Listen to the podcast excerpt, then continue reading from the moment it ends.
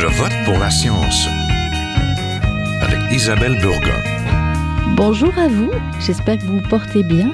Pour nos besoins énergétiques, notre province possède la richesse de l'hydroélectricité, un pas en avance dans le domaine des énergies vertes. Le gouvernement du Québec vient de mettre en place un comité sur l'économie et la transition énergétique dans l'optique d'atteindre la carboneutralité d'ici 2050. Pour cela, place au déploiement aux énergies renouvelables. La diversification repose non seulement sur l'hydrogène vert et les bioénergies, mais aussi sur des sources d'énergie alternatives comme l'énergie éolienne ou l'énergie solaire. La science photovoltaïque trouve donc une place au sein du plan directeur en transition, innovation et efficacité énergétique, publié en juin dernier par le gouvernement.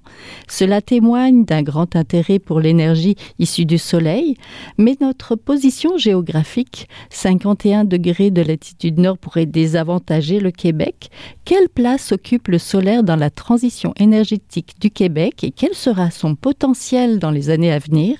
On en parle tout de suite. À Je vote pour la science, restez là.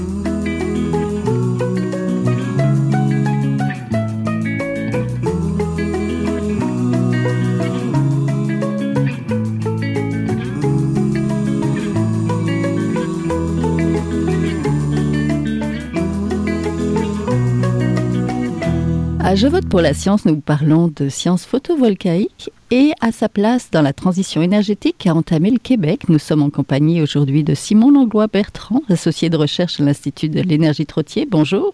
Bonjour. On parle aussi au professeur Oumarou Savadogo, titulaire de la chaire UNESCO en ingénierie durable sur les technologies solaires appliquées. Bonjour.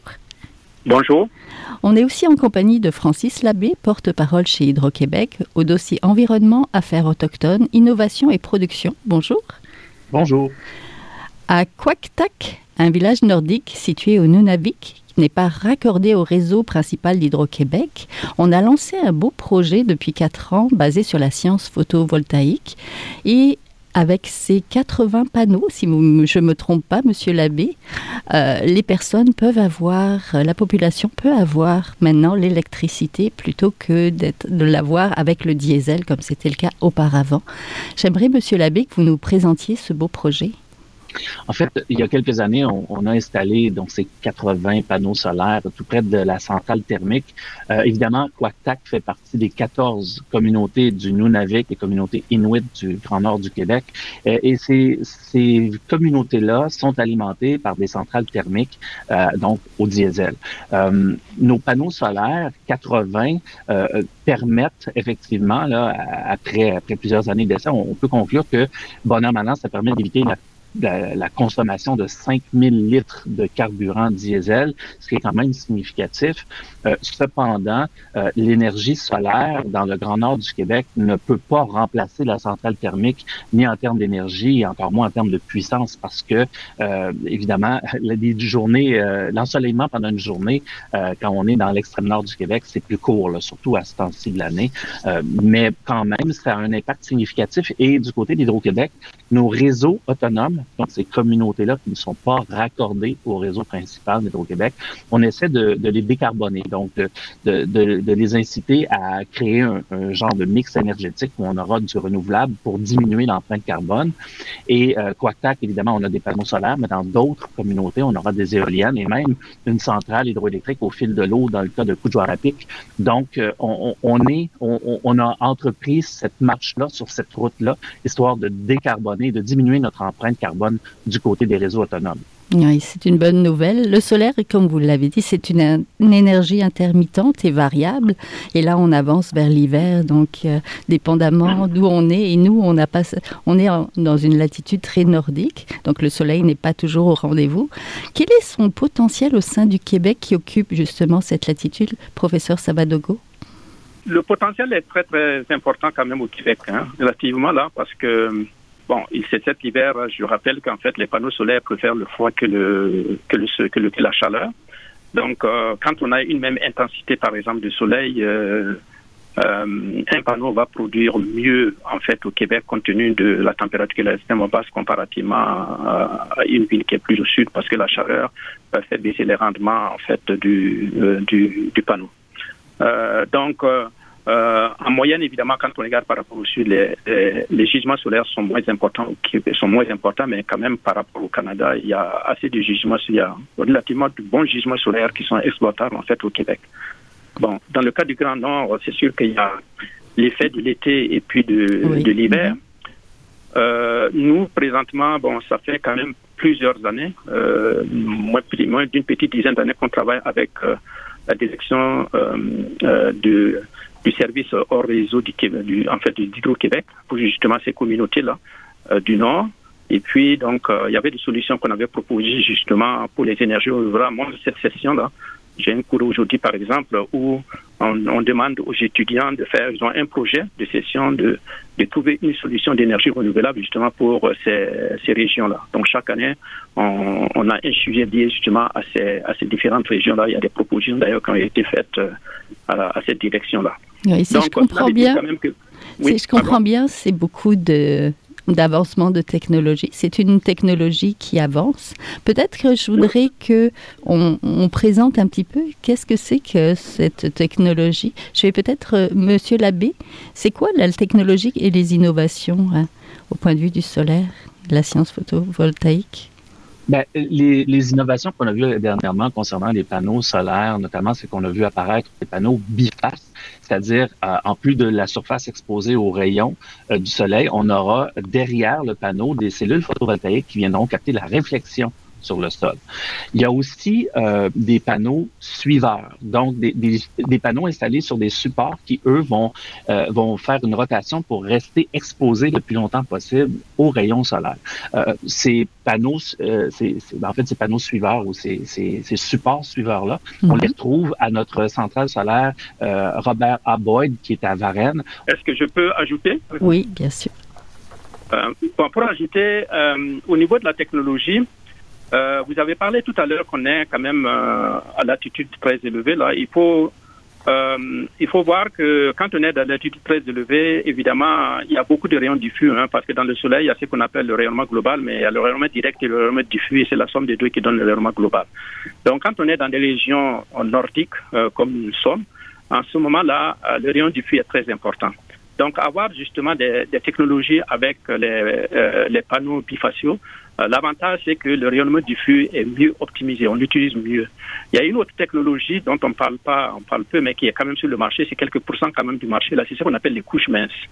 Euh, Les mhm. couches minces, ce sont euh, des matériaux qui utilisent 100 fois moins de matériaux. Ce sont des cellules qui utilisent 100 fois moins de matériaux par rapport en fait au silicium cristallin qui est à base, du, à base de, de sable. Et en ce moment-là, compte tenu de leurs caractéristiques, euh, ces panneaux sont capables en fait de d'utiliser, d'aller prendre le plus de, de rayonnement diffus possible. Ce sont des matériaux qui sont utilisés, par exemple, au niveau des montres solaires euh, ou bien des calculatrices solaires. Et en ce moment, quand vous avez une lumière qui n'est pas très intense, quand même, ils vont les absorber. C'est quand même euh, une technologie qui occupe euh, un certain pourcentage du, du marché. Et en ce moment-là, quand euh, un autre aspect aussi au niveau de l'avancement de la technologie, il y a on vient de mettre sur le marché en fait ce qu'on appelle des panneaux avec des micro euh, des micro onduleurs parce que le solaire fabrique euh, produit en fait du, euh, de l'énergie euh, en continu, c'est-à-dire la tension tension continue. Et en ce moment-là, bon, quand on a des équipements qui sont en alternative, il faut un ondulaire pour transformer évidemment le continu en alternatif. et dans le temps, quand vous avez une installation comme justement ce que euh, euh, le représentant du Québec vient de euh, vient de dire, ben il faut avoir forcément un onduleur justement pour pouvoir transformer le DC et puis l'amener sur l'utilisateur. Mais avec le micro, les micro les micro onduleurs qui sont intégrés, donc chaque panneau va avoir un micro onduleur. Et ça, ça ça amène quand même un certain nombre d'avantages par rapport en fait à la facilité d'installation et puis aussi en fait euh, à, la gestion en fait de, l'énergie qui va être produite. Oui, professeur Savadogo, nos auditeurs entendent bien que c'est une technologie très très pointue avec laquelle peut-être ils sont un peu moins familiers. Il y a beaucoup beaucoup d'avancements. Monsieur Langlois Bertrand se pose aussi la question de la compatibilité des anciennes et des nouvelles technologies du solaire. Est-ce que les anciennes technologies peuvent être encore utilisables ou est-ce que qu'est-ce qu'on peut faire avec avec les anciennes si quand les nou nouvelles arrivent là? Expliquez-moi. Oui, c'est une bonne question, en fait, dans le cas du solaire, parce que la, la, durée de vie des panneaux, en particulier pour le photovoltaïque, est très longue, là, donc euh, 25 mm -hmm. à 30 ans, là, normalement.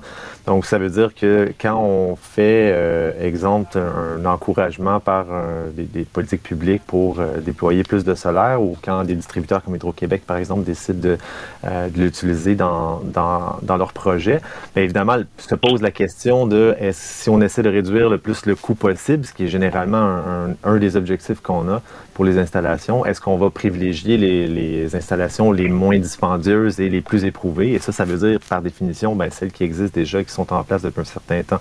Donc, évidemment, à un certain point, il peut y avoir un danger où on va mettre, on va utiliser, autrement dit, on va construire avec des, technologies qui vont rester là pendant longtemps, alors qu'il y a peut-être un, changement de garde qui s'en vient euh, du côté de l'évolution de la technologie. Je ne crois pas qu'on soit là pour le, solaire, puis euh, euh, M. Savadogo me, corrigera, mais euh, donc il y a encore amplement de temps pour utiliser euh, les, technologies de première génération. Mais la question se pose quand on prévoit des politiques à long terme, évidemment. comment on fait pour prévoir ça sur un horizon de 20, 25, 30 ans? Oui.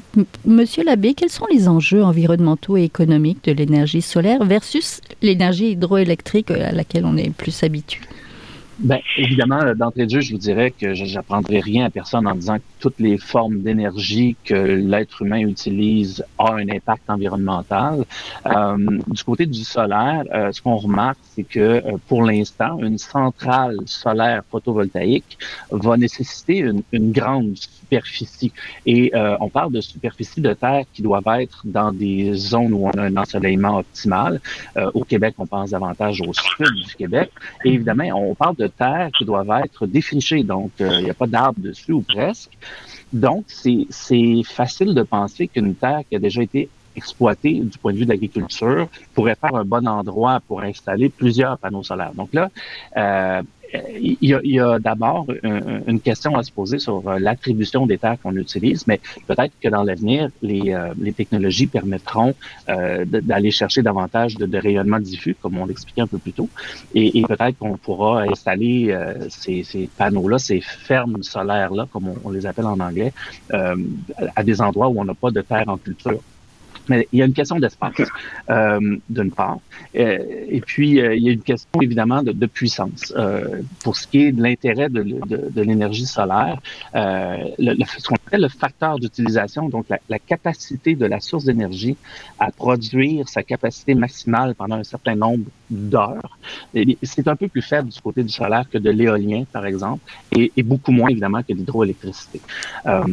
Euh, si je fais un parallèle avec l'hydroélectricité, bien sûr, là, on est ailleurs. On a une très grande puissance, mais en même temps, on doit, si on a un réservoir, en noyer une surface de, territoire. Et, et, là, ça génère quand même une dégradation du, du, du, couvert de sol qui entraînera une production de gaz à effet de serre pendant une période donnée. Euh, par contre, un réservoir va durer le nombre d'années qu'on veut qui dure. Là, ça peut être un siècle et plus. Euh, on a des centrales hydroélectriques qui durent un siècle et plus. Euh, donc, il, y a une question aussi de, pour ce qui est du solaire, euh, la, rapidité d'installation peut être intéressante. Euh, les coûts de la technologie diminuent, euh, la capacité de la cellule photovoltaïque va augmenter dans le temps et les coûts d'installation vont diminuer aussi, de sorte que dans dix ans, ça pourrait peut-être être très avantageux d'installer une centrale photovoltaïque au Québec. Quels sont les autres freins au déploiement du solaire, professeur Sabadogo? Euh, bon, le, le premier point reste quand même encore le coût. Hein. On mm -hmm. dit que le coût est relativement, est reste, hein. relativement c'est ça, reste quand même dispendieux. Euh, mais euh, les autres aspects, c'est bon, euh, la question évidemment, la densité de la densité surfacique. Hein, est relativement faible hein, quand on compare par, euh, par rapport aux centrales thermiques classiques euh, ou bien au nucléaire. Euh, ils utilisent moins d'espace pour une quantité de puissance donnée. Donc ça, c'est un frein. Mais le solaire s'adapte parce qu'il y a de plus en plus ce qu'on appelle l'agrophotovoltaïque, c'est-à-dire on incorpore justement les cultures dans les champs euh, solaires. Mm -hmm. Et en ce moment-là, évidemment, on va installer les panneaux comme euh, pas euh, j'allais dire, à, à 2 mètres ou bien à 1 mètre 40 euh, par rapport au sol, mais on va les intégrer à quelques mètres, à 8 mètres par exemple. Et en ce moment-là, on intègre euh, la culture, l'agriculture, euh, euh, l'agriculture par rapport à, avec le champ photovoltaïque. Ça, ce sont des exemples qui, qui se présentent un peu partout à travers le monde, qui mm -hmm. a un, un engouement relativement intéressant. Et ça, ça peut être une sorte, une porte très intéressante pour l'adaptation du solaire par rapport justement aux besoins de terre pour les, pour les, aux besoins des terres agricoles. Oui. Bon, maintenant, par rapport à la question que vous venez de, de poser, un des freins quand même reste encore euh, j'allais dire, le rendement du solaire. Le rendement, les rendements ne sont pas élevés. Euh, les meilleurs rendements qui sont installés actuellement sur, euh, euh en pratique ne dépassent pas, j'allais dire, les 22 mhm.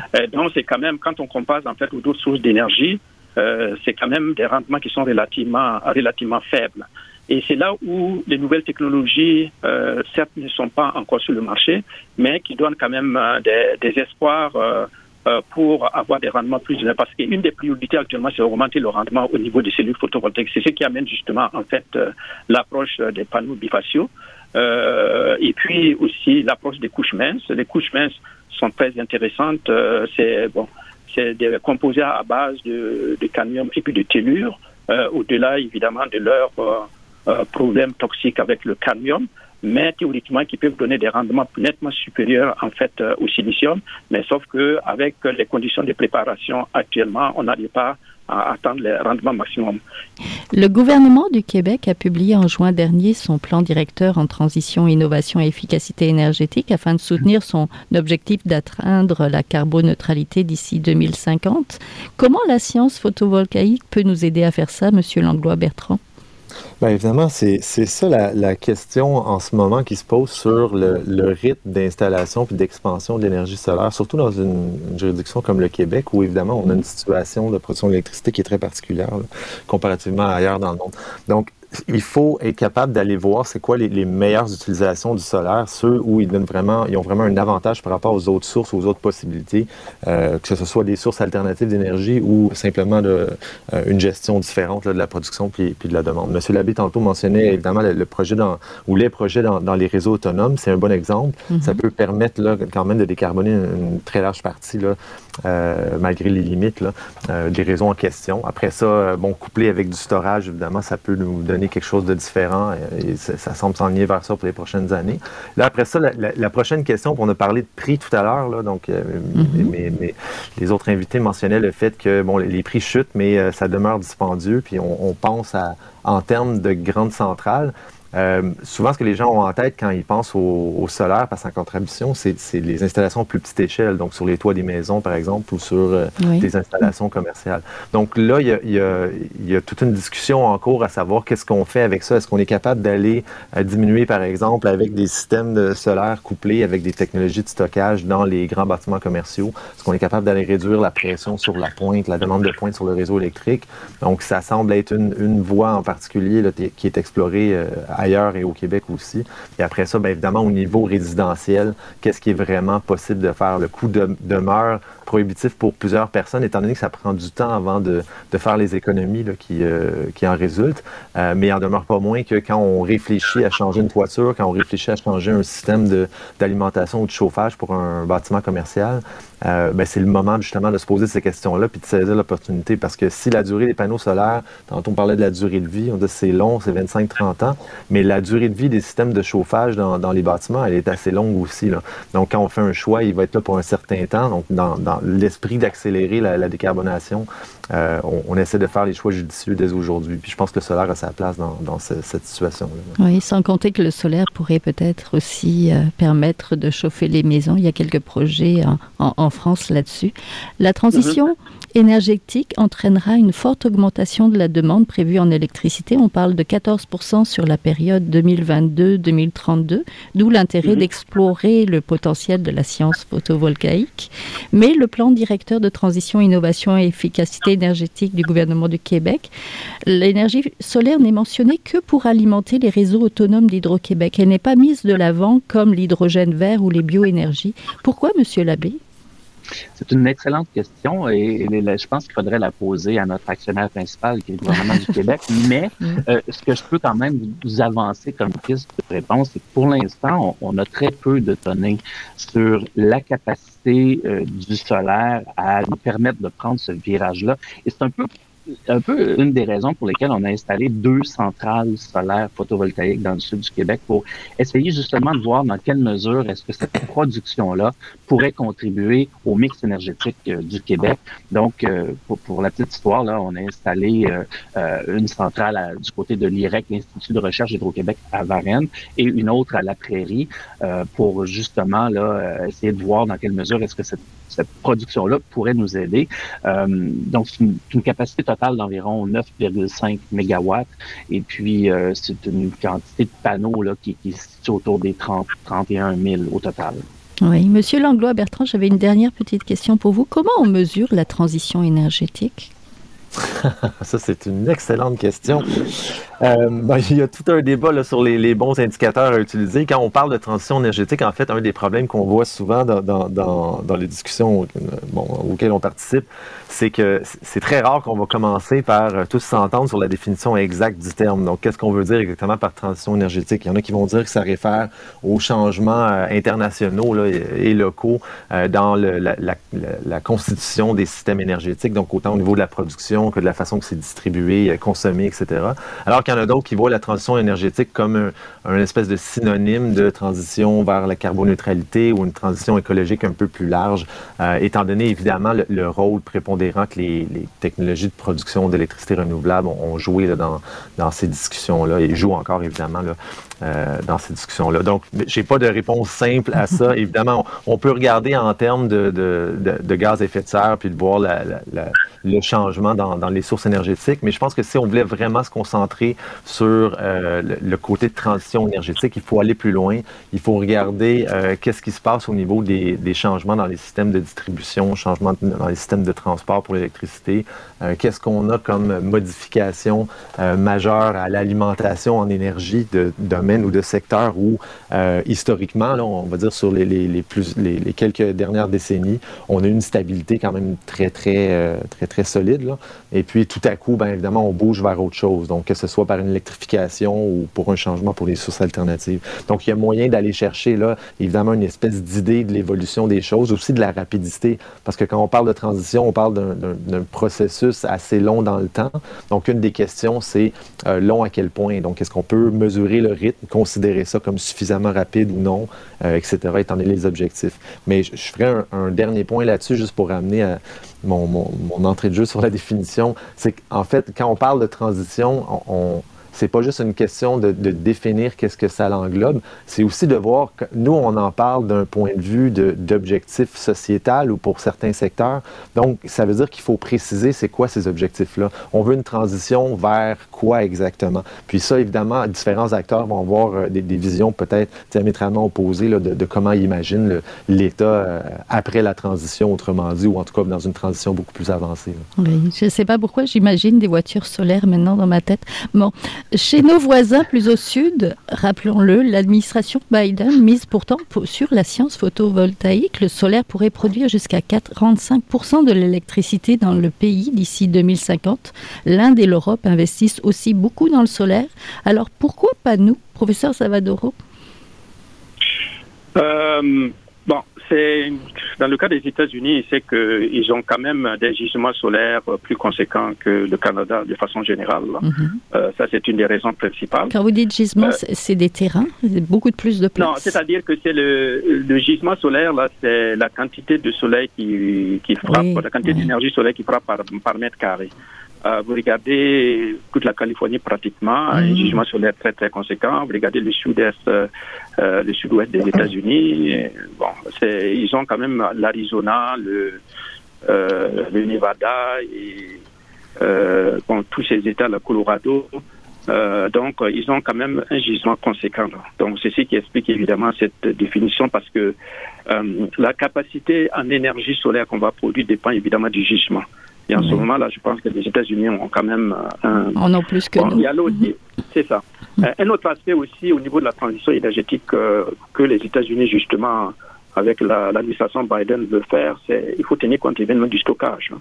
Euh, indépendamment que le solaire a besoin de stockage de toutes les sources d'énergie, euh, de la façon dont on les utilise, jusqu'à présent, le stockage n'était pas la priorité. Alors on se rend compte que euh, pour résoudre par exemple des problèmes de pics, ne serait que des pics saisonniers, on est obligé en fait de courir après le développement de barrages, ce qui n'est pas peut-être une solution idéale.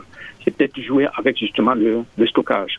C'est la même chose en fait dans le Grand Nord parce qu'on peut stocker pendant l'été et puis utiliser pendant l'hiver. Mhm. Donc le stockage est un paramètre euh, incontournable quand on dirige la transition énergétique. Il y a avant tout aussi des considérations politiques, des choix politiques aussi. Là. Oui, et puis oui, évidemment l'aspect technique qui vient, qui vient avec. Oui, tout à Donc, fait. euh, au niveau de l'Europe, euh, c'est une euh, c'est une décision en fait qui a été prise euh, par l'Union européenne euh, d'aller euh, vraiment vers le solaire. Ça, c'est là où on voit que la politique joue un rôle important. D'abord par l'Allemagne, parce que je rappelle que justement l'Allemagne, euh, quand euh, elle a commencé en fait sa politique énergétique, elle a favorisé l'installation de l'éolien et du solaire en faisant quoi? En disant en fait aux particuliers vous installez et on va acheter votre kilowatt sept fois le prix normal. Donc euh, ça, ça fait que en fait euh, le retour à l'investissement est très est très court pour les pour les particuliers, ce qui a amené un engouement à l'installation du solaire. Au Canada, il y a l'Ontario qui a fait la même chose euh, avec la même politique et puis qui a conduit justement à des installations très importantes, même jusqu'à présent, jusqu'à preuve du contraire, là, si ça n'a pas changé. Euh, le, quand on fait une installation en Ontario, que ce soit du solaire ou bien de l'éolien ou énergie renouvelable, on a quand même que le coût de rachat de notre kilowattheure est aux alentours de trois fois comparativement en fait au coût du au, coût au coût normal de l'électricité. Donc ça c'est un euh, c'est un argument qui amène euh, en fait à, aux, particuliers de s'intéresser en fait à l'énergie solaire et c'est la meilleure façon de euh, j'allais dire euh, euh, d'atteindre l'efficacité énergétique parce que une résidence qui a son énergie qui est sur son toit euh, évidemment va faire plus attention qu'une énergie qui est câblée euh, parce que dans ce cas-là, à la limite, on ne sait pas d'où vient l'énergie à la limite. Et puis bon, euh, compte tenu des coûts qui ne sont pas, euh, qui ne poussent pas en fait au gaspillage, euh, en ce moment-là, son efficacité énergétique qu'on appelle est relativement réduite. Mais par contre, si les particuliers font des installations au niveau de leur résidence, par exemple au niveau des chalets, ceci qui est très très euh, en demande, qui est très en demande actuellement au niveau du solaire au Québec. En ce moment-là, ça amène euh, à une prise de conscience en fait que l'énergie là, ça dépend de ce qui est sur mon toit et puis on fait plus attention au niveau du gaspillage. Oui, c'est pour ça qu'on fait euh, ce genre d'émission-là aujourd'hui. Merci beaucoup. Vous venez de l'entendre. On était en compagnie du professeur Umaru Savadogo, titulaire de la chaire UNESCO en ingénierie durable sur les technologies solaires appliquées. On était aussi en compagnie de Simon Langlois-Bertrand, associé de recherche à l'Institut de l'énergie Trottier, et de Francis Labbé, porte-parole chez Hydro-Québec, avec plusieurs dossiers environnement, affaires auto- autochtones, innovation et production. Merci. Merci à tous les trois. Plaisir. Merci. Merci. Merci beaucoup. Je vote pour la science, c'est une production de l'agence Science Presse avec Radio VM. Écoutez les rediffusions de l'émission à votre radio, également sur le site de l'agence Science Presse. L'émission a une page, visitez-la. Si vous avez aimé cette émission, n'hésitez pas à la partager. Passez tous une bonne semaine, portez-vous bien. Jin Jiahua est un chercheur typique